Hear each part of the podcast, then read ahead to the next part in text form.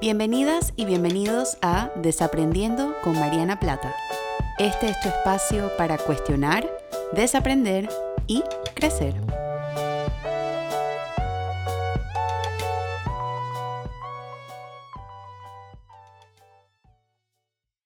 Hola, hola y bienvenidos a un nuevo episodio de Desaprendiendo con Mariana Plata. Como siempre, muy feliz de estar compartiendo con ustedes una semana más y nuevamente pues muchísimas gracias a todas y todos los que han estado comentando sobre el podcast y compartiéndolo. La verdad es que me hace muy muy contenta saber que está siendo bien recibido y que los temas les están gustando. Acuérdense que siempre me pueden enviar ideas de, temas o, algún algún título o algún capítulo que les gustaría que, un episodio que les gustaría que conversara, me lo pueden enviar a través de mis redes sociales o, a través de mi correo. Así que bueno, sin más, empezamos nuestro episodio del día de hoy. Y hoy vamos a estar hablando, desaprendiendo, sobre un tema que a mí me resulta bien interesante y creo que causa un poco de polémica cuando lo planteo de esta forma, que es justamente lo que intento hacer con cada pedacito de desaprendizaje que les comparto. Y quiero hablar hoy acerca de la envidia. ¿Y por qué quiero hablar de la envidia? Porque yo siento que, pienso que, la envidia es una de esas emociones que tiene muy mala fama. Y es una de esas emociones que la sociedad nos ha dicho que debemos evitar a toda costa o no sentir o nos hacen sentir ver, avergonzados o avergonzadas o culpables cuando la sentimos. Pero yo creo que si quitamos la vergüenza un poco de esta emoción y nos permitimos quedarnos con ella un ratito, un ratito solamente, podemos aprender muchas cosas nuevas y podemos descubrir cosas de nosotras y de nosotros mismos que quizás de otra forma no lo pudiésemos hacer. Así que de eso se trata el episodio de hoy.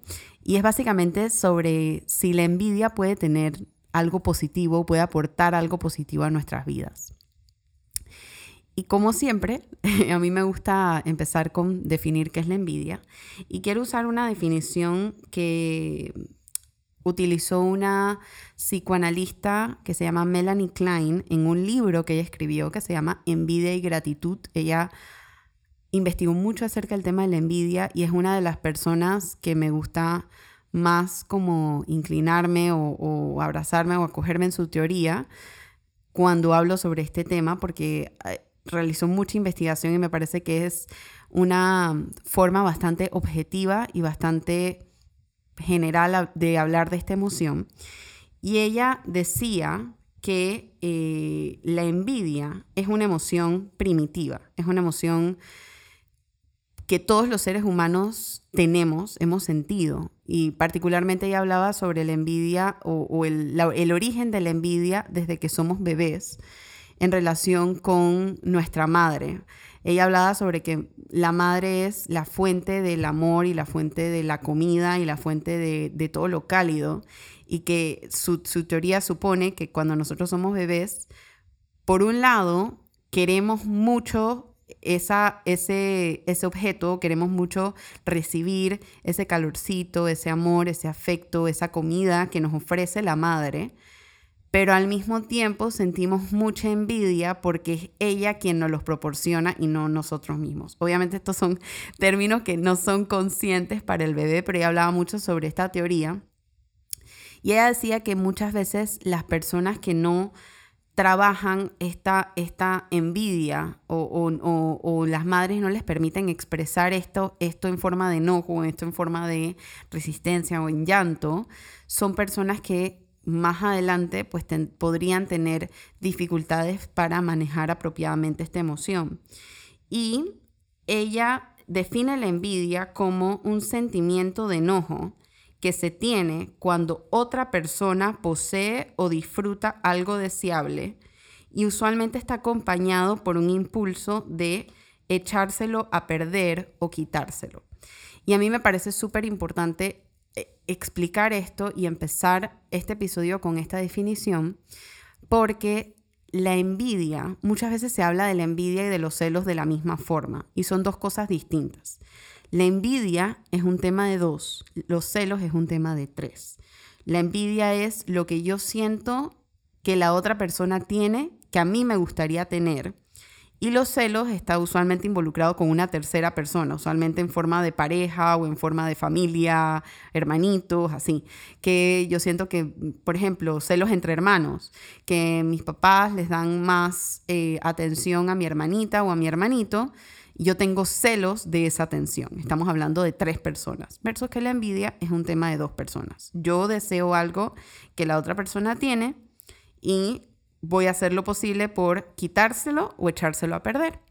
Hasta este punto, creo que podemos entender por qué la envidia ha recibido tan mala fama, porque realmente es una emoción que si no la trabajamos y no la tenemos consciente, nos puede hacer actuar para eliminar esa emoción y podemos, lo que podríamos terminar haciendo es em, un poco arruinando vínculos o arruinando oportunidades para otras personas porque no somos anuentes de que lo que estamos sintiendo es la envidia.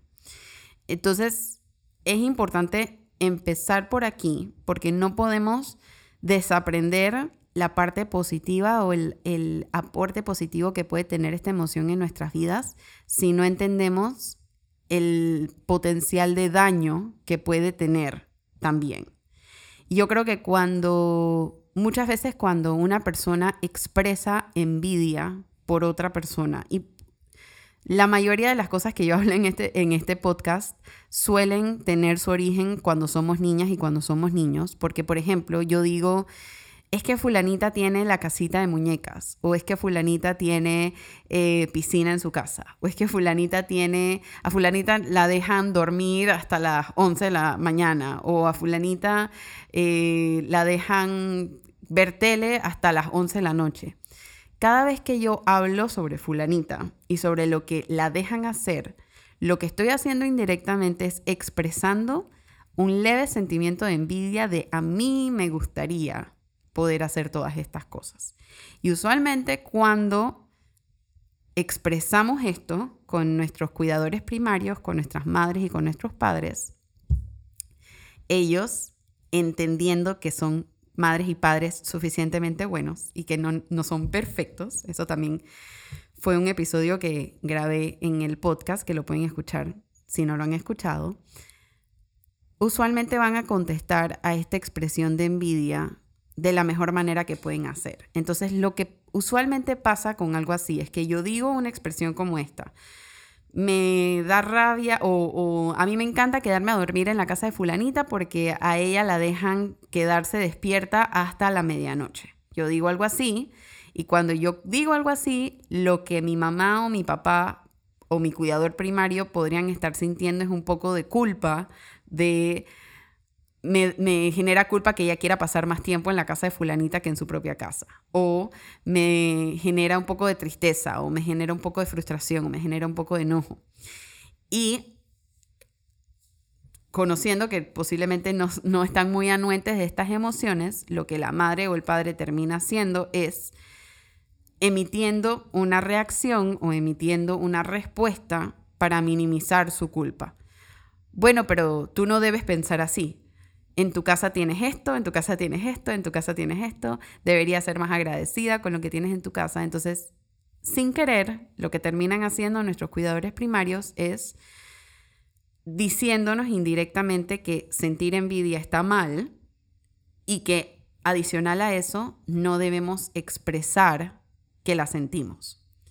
Y desde muy pequeñitos y muy pequeñitas crecemos con esta noción de que la envidia es una emoción que uno debemos controlar, que es imposible porque las emociones no se controlan, se pueden manejar, pero uno no puede controlar que uno se sienta de una determinada manera. Y dos, es una emoción que no deberíamos sentir.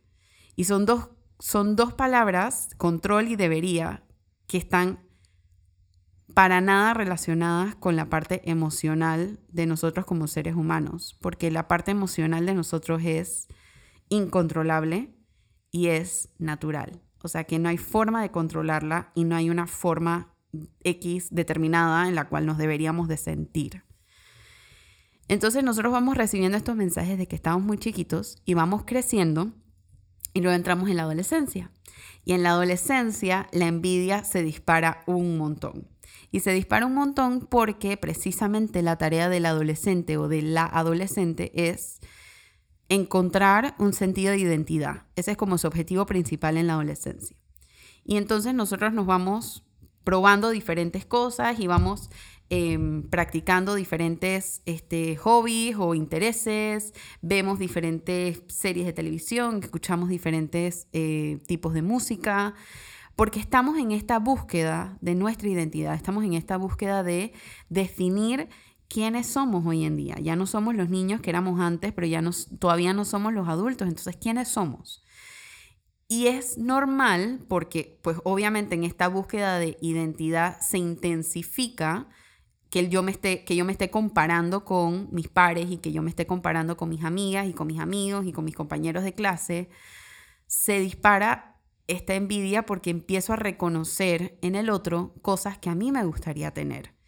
Y entonces lo que empiezo a hacer, precisamente porque no trabajo esa envidia, es caigo en eh, temas de bullying, caigo en temas de hablar mal de la otra persona, caigo en temas de burlarme, caigo en temas de hacer daño, precisamente porque no hemos recibido ese permiso de sentir envidia.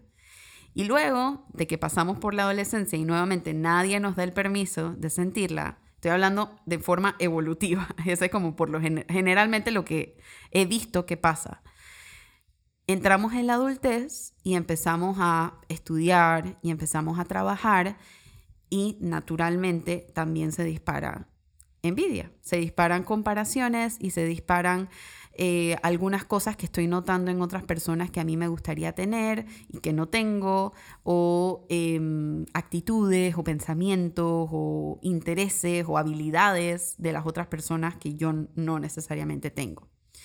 Pero nuevamente, si no he tenido el permiso para explorar esta envidia, lo que trato de hacer es empujarla hacia abajo, reprimirla, y todos sabemos lo que pasa cuando tratamos de reprimir o tratamos de controlar una emoción, que es que va a salir por otro lado.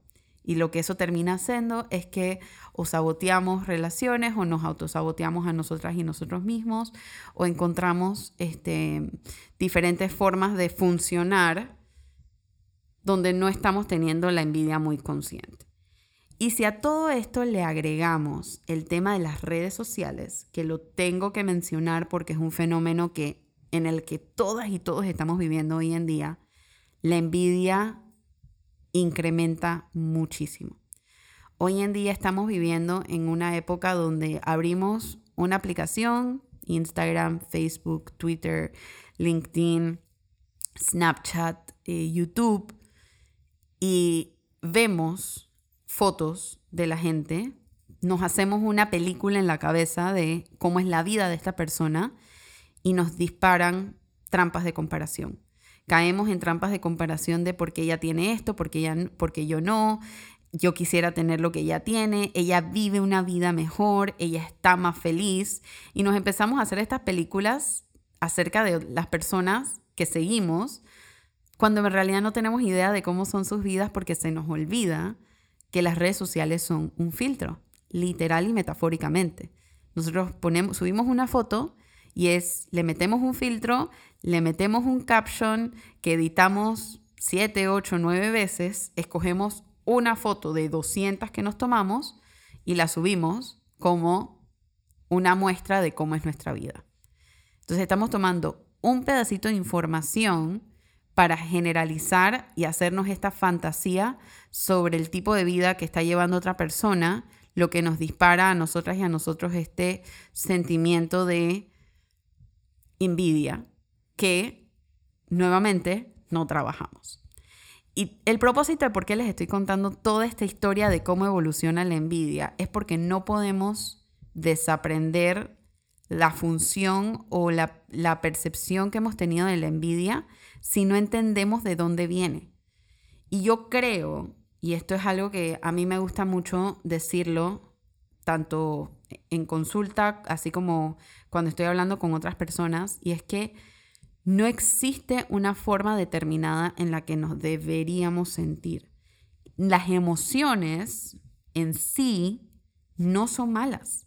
Sentir, y eso espero que es algo que hayan desaprendido también acá, sentir enojo, sentir frustración, sentir tristeza, sentir rabia, sentir impotencia, sentir eh, presión, no está mal. Sentir culpa no está mal. Es lo que hacemos con esas emociones lo que puede determinar si estamos llevando esas emociones de forma sana, si estamos manejando esas emociones de forma sana o de forma no tan sana. Y por eso yo quiero hablar específicamente de la envidia, porque yo creo que la envidia, como les dije al inicio, recibe muy mala fama. Nos dicen a toda costa, no sientas envidia, es que esa persona es una envidiosa, es que no deberías sentir envidia por X, Y, Z, porque X, Y, Z no es prioridad en tu vida. Y cuando nos dicen eso, lo que nos están diciendo, lo que nos están haciendo es cerrando una puerta emocional a una emoción, valga la redundancia, que es totalmente válida y es totalmente aceptable y de la cual totalmente podemos crecer.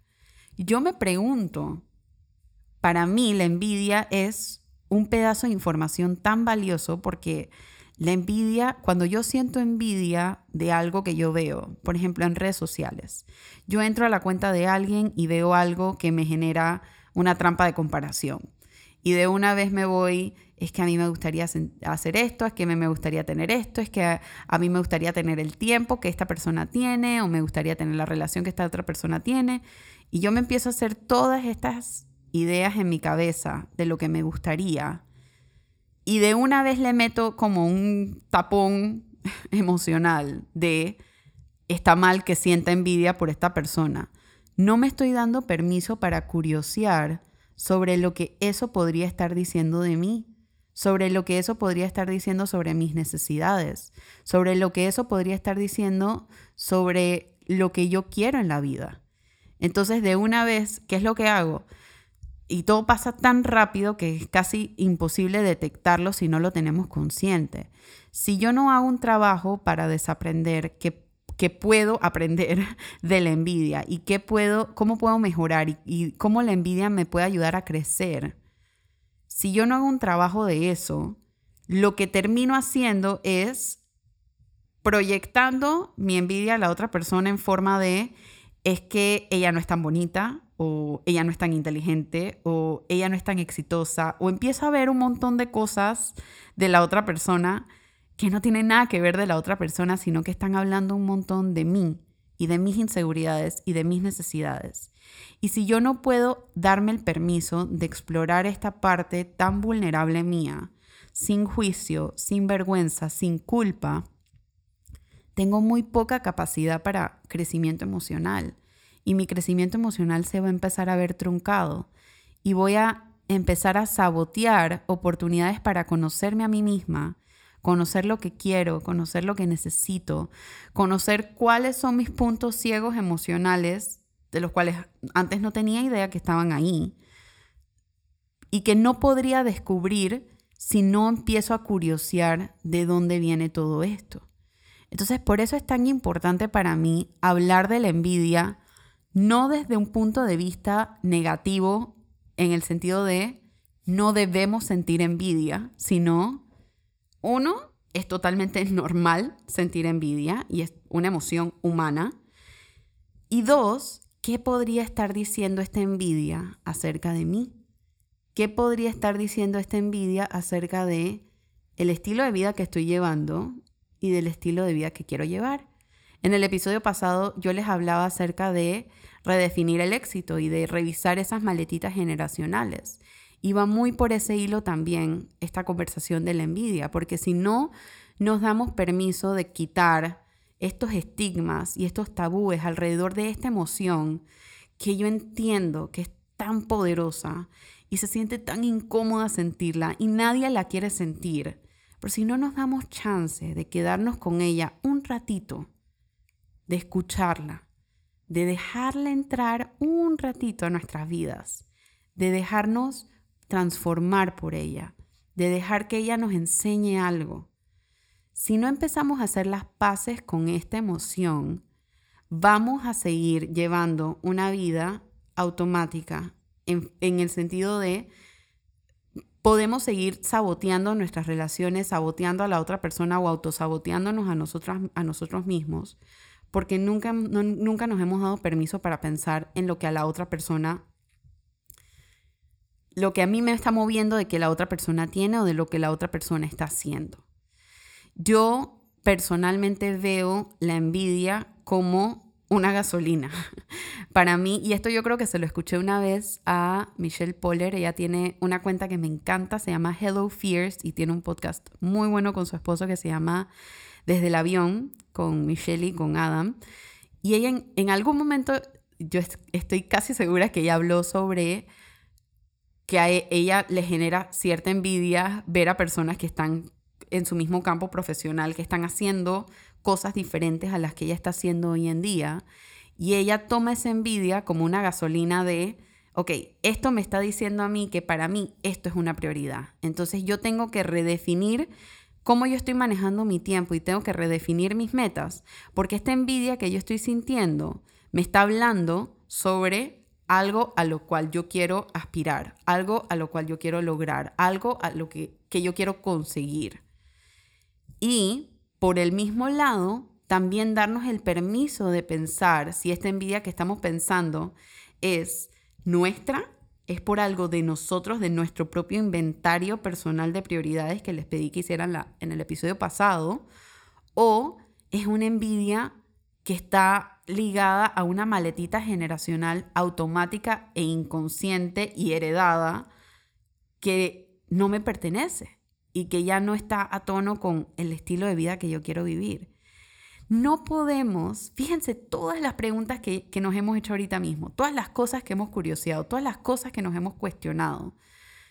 No tendríamos oportunidad de curiosear y de cuestionar y de desaprender todo esto si le cerramos la puerta a la envidia en la cara, si le seguimos dando mala fama a la envidia, si seguimos viendo a la envidia como algo negativo y algo que no debo sentir y que debo alejarme a toda costa y que cada vez que lo siento debo empujarla más abajo y jamás sentirla. Porque uno, no va a durar mucho eso. Y dos, no es real, no es auténtico.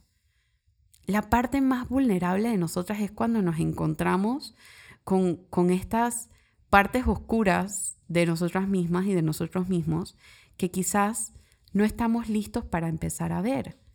Pero nunca vamos a estar listos para empezar a verlo si no empezamos a darnos el permiso para desaprenderlas hoy en día. Y por eso para mí es tan importante hablar de esto y, abrir el espacio para desaprender esta emoción, porque yo creo que todo lo que aporte a nuestro crecimiento emocional es, un, es una cajita que vale la pena curiosear, por lo menos curiosear. Y si uno no la quiere abrir, en un determinado momento, eso también es válido. Pero no nos cerremos ante la posibilidad de una emoción tan poderosa como esta, porque si no la trabajamos y si no la manejamos, va a seguir controlando nuestra vida en vez de nosotras manejándola a ella. Y al final del día de eso se trata todo este tema del crecimiento personal y el del desarrollo personal y el crecimiento emocional que a mí me gustaría inspirar en, todas y todos ustedes. Y es dejarnos transformar por todo lo que estamos sintiendo, sin juicio, sin culpa, sin vergüenza, y siempre desde una perspectiva vulnerable, desde una perspectiva auténtica y desde una perspectiva honesta. Así que, nuevamente, si quedaste con dudas o este tema te llamó la atención o te preguntaste o dijiste, Mariana, a mí me pasa esto con este tema y te gustaría que hiciera un episodio acerca de eso, siéntete en plena libertad de escribirme. Estoy en mis redes como arroba marianaplata.psy o a mi Instagram info arroba marianaplata.com. Recuerda que este episodio no reemplaza psicoterapia, así que si este, si este es un tema que tú estás viendo y estás notando mucho en tu día a día, que estás cayendo mucho en trampas de comparación o que estás sintiendo mucha envidia y no sabes cómo manejarla, es mucho menos difícil, mucho más fácil cuando lo hacemos acompañadas y acompañados. Así que espero que te haya gustado este episodio y te mando un fuerte, fuerte abrazo. Nos vemos la próxima semana con un nuevo tema para desaprender. Chao.